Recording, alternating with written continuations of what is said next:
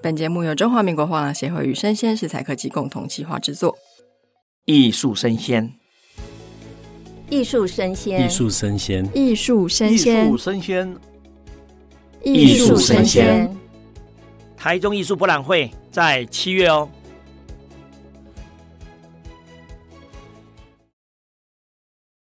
Hello，欢迎收听艺术生鲜 ART TAIPEI Live Talk，我是主持人王维轩 Vivi。那我们从今天这个单集开始呢，会带给听众一个全新跟过去比较不一样的特辑，那就是介绍水墨。那我们今天邀请到两位来宾呢，首先是中华民国画廊协会的张义群理事长，Hello，大家早。第二位呢，是我们台北艺术产经研究室的柯仁凤执行长，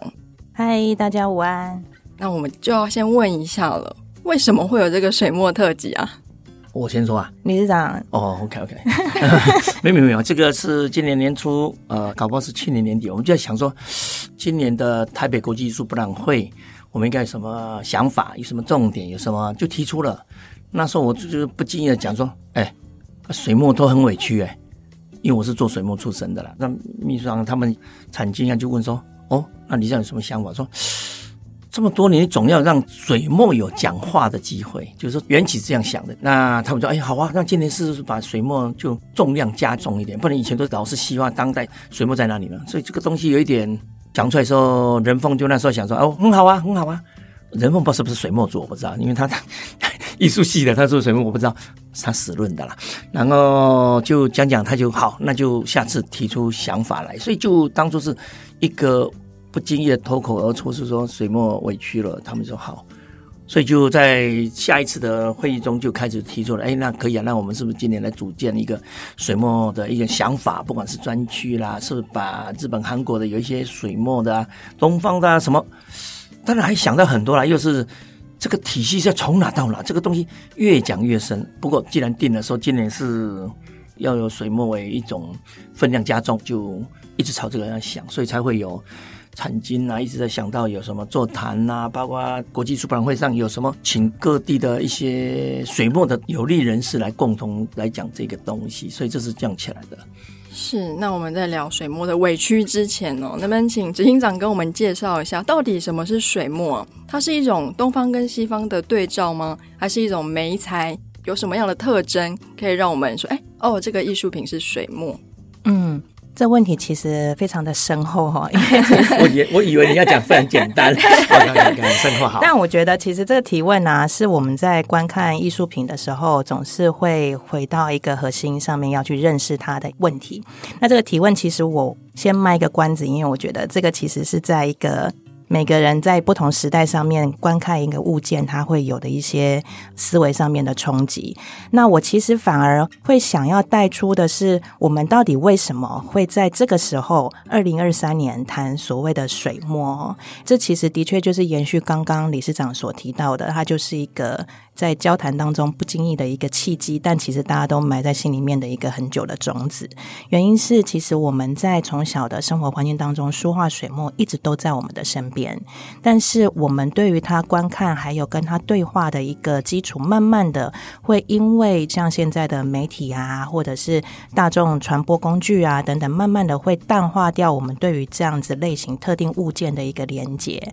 所以我们在听到诶水墨的声音越来越小的时候，我想说，哎，好像是哎。那尤其是说，在这几年，有一位长辈哈，也是书画水墨上面着力很深的长辈，来到我们的艺术博览会的时候，也是很希望可以说语重心长的提出说，哎，人凤，那个你跟理事长这边聊一聊哈，就是其实台北艺博这么重要的场域，是不是可以对于我们的书画跟水墨做一份行礼？好，那这部分，所以当我们听到理事长提到的时候，我们讲的，哎，对并购机会来了，哦，很好，很好，bingo，对不对？就我的心里想，因为我的想法就是，那那外界也有这种声音啊，外界有这种声音，对 了，bingo 了，对不对？对，然后我们头一洗下去之后，才发现，哇，这个题目真的好大哦，哈，所以我们就决定一定要讨救兵哦。那讨救兵呢，我们就从讲座开始。我们规划了四场讲座，是这四场讲座呢，我们就把台湾很重要的书画水墨的卡司就列出来了。哦，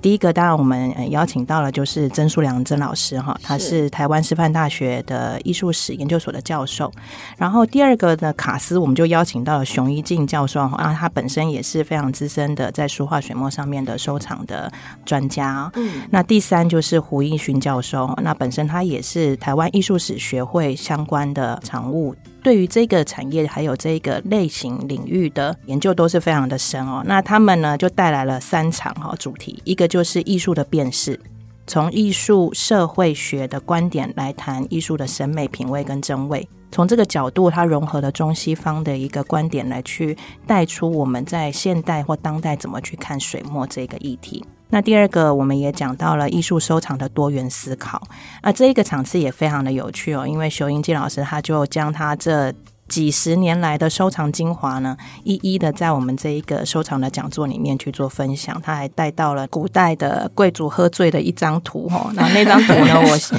我也是卖个关子，大家可以到我们脸书上面去看回播哈。那接下来是在六月九号，我们有一场叫做。这个很厉害啊，叫做两岸当代水墨艺术市场的现况与发展趋势。嗯。我想这个就会是关心水墨的，不管是收藏族群，或者是创作者，甚至是经营的画廊，都非常关注的议题。那再来，我们其实很希望的哈，就是。借由这样子的一个抛砖引玉的过程，我们把所谓台湾的现当代水墨的美学价值观，可以在这里做一个激荡，也就是它并不是一个结论，而是我们先开启一个序曲。那希望在接下来这一连串的时间跟时代上面，它可以有一些回应的涟漪，对。是，那其实现在在全世界很多艺博都有看到它增加年轻化的现象嘛。那我就很好奇了，像介绍水墨、带大家认识水墨这一类的讲座，来参与的人的年纪也有看到年轻化的趋势吗？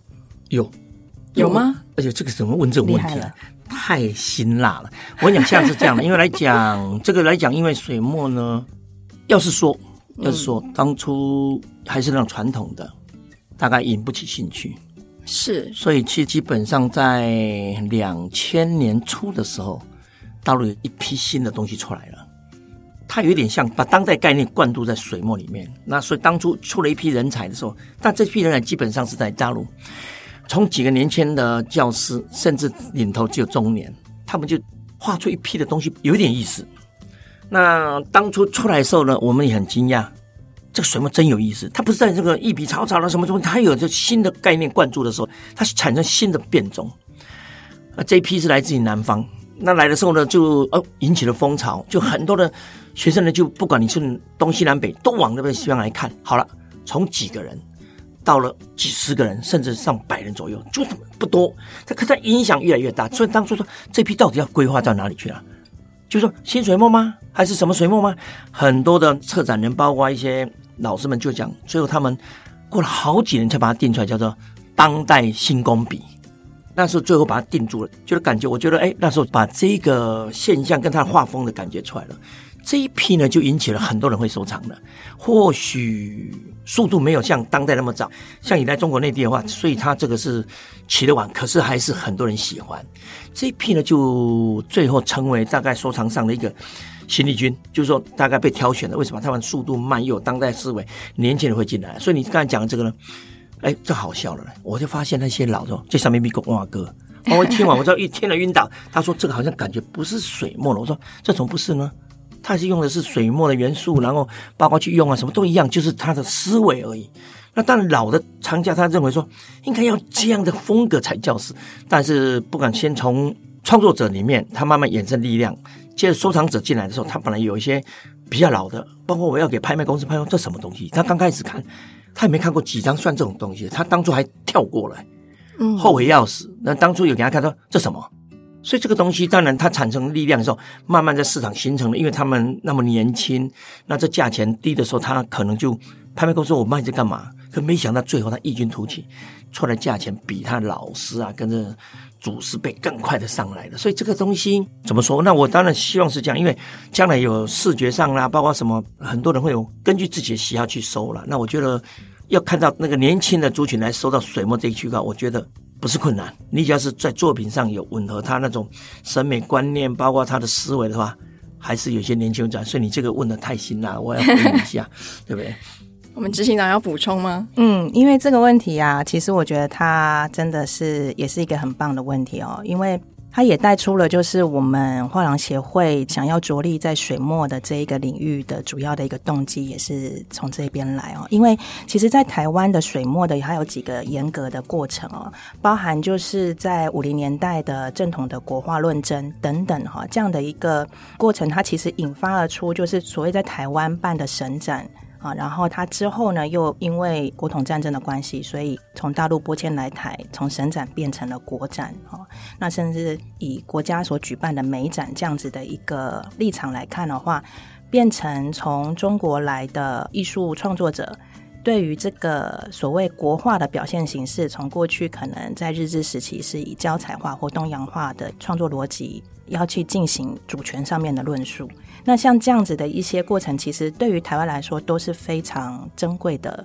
一个历史进程。比如说，像在当时的郭雪湖。啊，郭雪湖也是大家非常熟知的艺术家，他也是胶彩画主要的创作的形式。那么，他其实就有一件作品叫做《塔山烟云》。那《塔山烟云》所画的就是阿里山。那他在当时因为参加了省展，所以呢，他也将胶彩画、东洋画还有水墨画的技法融合起来，去呈现所谓乡土诗情这样子的一个情怀。那我们到现在再来看这件作品的时候，就我们可以现在很自由的看这件作品，它其实背后蕴含了所谓台湾自由、民主、开放的一个精神，因为在这样的一个政治拨迁的过程中，它其实对于艺术创作者，他在创作的语汇上多多少少都会有一些影响。那这个影响，艺术家如何内化、消化之后，呈现在他的艺术创作上？到我们现在以二零二三年来看，在当时的这个创作，它其实是会有一个时代上面、历史上面的一些对话，包含像是像呃林之助啊，或者是像是林玉山啊这些，其实在当时都是以胶彩画来做创作的。他在因为这一个国统之战，也会影响到他一些创作的一些。方向，可是他怎么样把它内化？像林之助有一件是《望乡》，那《望乡》这一件作品也是用胶彩画来去做创作的。那这一件胶彩画，它其实是用了蓝色跟黄色的线条，蓝色跟黄色其实这个颜色上面是相当具有高贵意义的。他用这个线条来去呈现台湾这个故乡，所以我觉得在所谓的水墨这样的一个论述上面，它已经不单纯是。这一个技法或媒材或类型上面的一个创作语汇，它其实进入到社会的脉络当中，它其实会有很多历史上面的一个冲击跟冲撞。那像到六零年代的一样，也是有五月东方跟他们彼此之间对于所谓叫做正统国画的一个论战，然后到七零年代的乡土运动对于水墨创作的影响，到八零所谓的现代水墨的变异等等，其实这就是一部台湾的历史。哦，那么透由这样一部水墨在台湾的影响跟变种跟发展，它其实反映出很特殊台湾独特的美术环境跟美术史。那这个其实我觉得是在现今年轻的族群可以透由这个来去认识我们台湾的历史，是我觉得它是非常具有意义的。我这样听起来，其实水墨它跳脱了媒材，跳脱了风格，它也会进行变种嘛。像刚刚理事长提到的当代新工笔，那我就好奇了，因为其实我们亚洲地区非常多人在创作的时候会用到西方的油彩，就是油画嘛。那在东方呢？东方有没有什么知名的艺术家曾经运用水墨的概念或是媒材做创作的？其实这个部分呢、啊，真的也是很辛辣。他就突然给你问这种问题，对吧？没关系。话锋一转，哎，话锋也不怕。的确，因为像水墨这样的概念呢、啊，它回到它本身想要创造出了意象的一个构成，嗯、这样是它的一个非常核心的一件特殊的创作语汇。因此，它对照到西方的艺术家的创作，比如说。在抽象表现时期啊等等的这样的一个创作语汇来说，其实是有相互连接的。比如说，像是法国的艺术家苏拉吉，就 P. X. Solage，他其实就是以黑色的色彩著名，所以你会看到他所有的作品几乎都是在去探索黑色的极限。那么他的作品当中也有以像是渗墨画或者是点滴墨啊，或者是侧笔这样子的一个创作的笔法来去做他的。创作的表现。那这个其实也跟东方的水墨还有它的意境表现上面都有做相互的一些呼应。这个其实在现在的艺术博览会上面也可以非常直接的可以观察到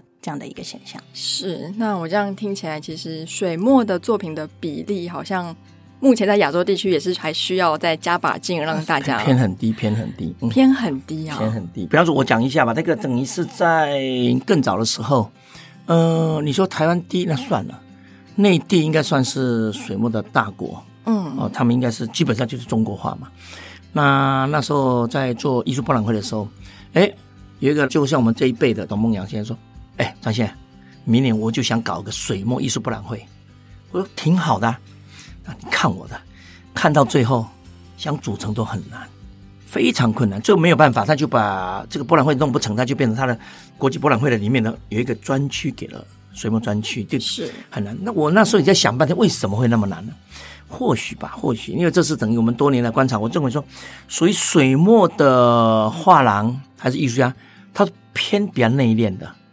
就因为水墨的本身的素质，就感觉就是非常的比较文人气。它不像是艺术博览会里面要张扬的，让你看到我在这儿。因为艺术家常讲嘛，见到现场就看谁躲眼睛谁赢嘛。那所以以水墨你怎么躲眼睛？水墨总是历练的，这样水墨它色彩，但又不会像那张扬中很多是淡淡的，这样一层一个线条。你怎么远方一看，他还不知道它有线条呢？所以这个东西来感觉，所以你看他在内地的话，他也遭遇到困难。等于当年他一直讲。都是什么艺术博览会？怎么没有水墨？他一直因为都是中央美术学院毕业，他也讲说怎么东方偏低了这样的。可是我想这也是偏低，因为当年我开画廊的时候，整个水墨的分量在整个台湾那时候的画廊产业的比例，我连十五趴都不到，十五趴非常的低。那一直找不到问题，为什么会这么偏低？那时候我觉得在台湾吧，比方说那是可能台湾这边是做日本的那些教育体系下来都比较偏印象派啦，什么派这样东西。所以那时候不知道，可是到内地还是一样。那我也想说，为什么这个等于这样状况下，我在那时候是丢这句是委屈了，等于说水墨总要看看吧，就这意思。因为我做水墨做了三十年，那这个句话出来就等于是说，我也看到现在整个的艺术产业里面是西方在发落在讲话，我们根本东方连喘息可多讲一句话机会都没有。为什么？我认为是强势经济带动的一种。艺术吧，我也认为这一定是有的，所以西方的作品总是这么偏高，他们这个比例大到很大，大到整个他话语权都在西方手里。他或许在一个作品，他能够获得很大的利润，他就可以把钱下到所有的广告，下到所有的话语权，请策展，然后馆长什么，做出所有的东西动作，那就当然他一直在发光，你怎么有机会呢？所以我也一直在想说，有一天我也希望说，应该把东方的这水墨的打打，不是二十一世纪看东方吗？我说这个时间还没到吗？所以我就在想这个问题。那这个因为做阿帕嘎等于在主席的时候，我们也认识日本、韩国有一批也是蛮喜欢东方艺术的。他们在书法上，日本的、韩国的都有有书法，有一些水墨的东方的艺术。所以那时候是不是把这些也都拉进来，包括内地啊、香港？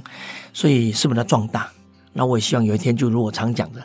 艺称东方。就是艺术应该成就在东方，再显荣光。曾经它是这么大的一个东西，所以 这个等于是必须呐喊，然后邀集更多的朋友，不是一个理事长，还是一个画廊产业的协会，应该是等东方来，包括所有藏家，包括所有的政府单位都应该去注意到，说是不是这个东西，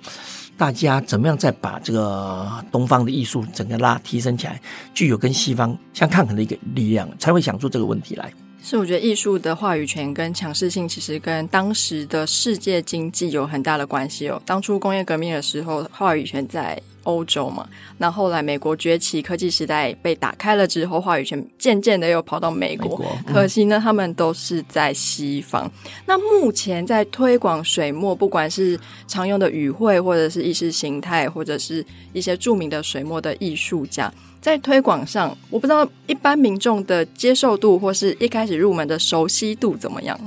嗯，这个的确一直都是我们在进行水墨艺术的推广上面不断在思考跟反复咀嚼的问题哦。因为画廊协会要怎么样在艺术收藏的分众当中哈，去细致化的推广所谓的水墨的作品。因此，我们第一个一定是会先从水墨在台湾的历史方面的演进来去做第一层次的梳理。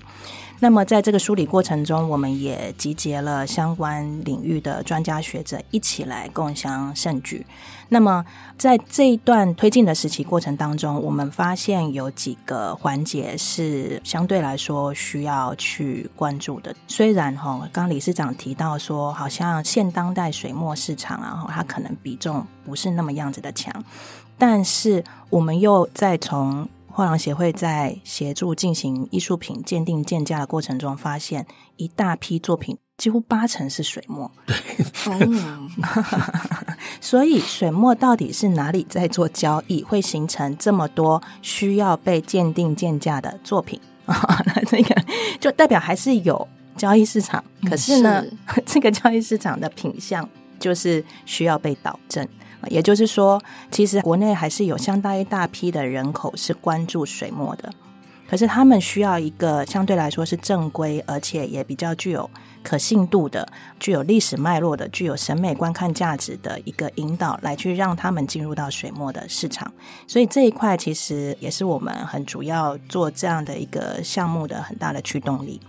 那第二层次其实是在于说，历史上面的一个精华是否能够在台湾被承接，包含所谓从刚刚提到五四运动时期开始，就已经有一批中国的现代化的学者在谈所谓的中国水墨这样子的一个议题，包含像是蔡元培，或者是像是当时的徐悲鸿跟康有为啊，其实对于所谓的水墨或者是书画的一个改革跟革新，都与像当时的陈思成啊都有做一些辩论，所以这样的这个辩论其实。没有谁对谁错。对于我们现在在做产业或者是艺术品的领域的推动来说，它都是每一个很重要的精华时期。那我们的责任其实就在于怎么样把这个精华如实传承，在现在这个社会当中，可以一样的被接收、被了解。然后让这个资讯跟知识，还有文化底蕴，可以不断的传接下去。那这个其实就是我们希望能够借由资本市场，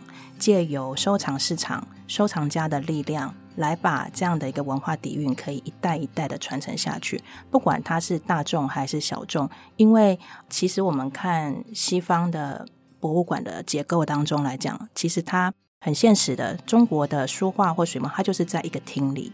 那所以它其实就反映到全球的艺术市场结构等等，它的比例就是这样子。那没有必要去撼动，或者说去争取说哦不行，中国的一定要到百分之九十九，没有，这就是 这这这其实是个假议题。反而是我们怎么样把精华留在我们自己的土地上，放在我们自己的收藏族群，让他们可以有正规正正规的引导去了解这个属于中华文化的传统精华。是听任凤执行长这样讲完，其实第一点我 catch 到的是，水墨的作品性质不是很内敛，藏家也是蛮内敛的，非常的低调。那第二个我好奇的是，我们的教育体系中有水墨这个专科吗？因为很多之前访问到，他们会觉得他们的艺术的作品的类型不受关注的原因，是因为教育这一块有一个空白。那在水墨的教育上呢？嗯。教育是你啊，我没有念过艺术系的，你是艺术系啊。这个题目也是蛮有趣的，怎么都刚好很贴近生活呀？我们就是走生活导向。因为其实从教育的脉络来讲的话，我个人的经验是因为在修博士班嘛，啊，那博士班其实我本身是台艺大的艺术政治文化政策研究所啦，哦。但是呢，我有去修书画系的课程，原因是因为博士的指导老师是黄光南黄黄教授哦。那我个人也是非常的佩服而且尊敬黄教授，原因是他代表的是台湾在现代化时期，不仅是艺术行政人员的一个风范之外。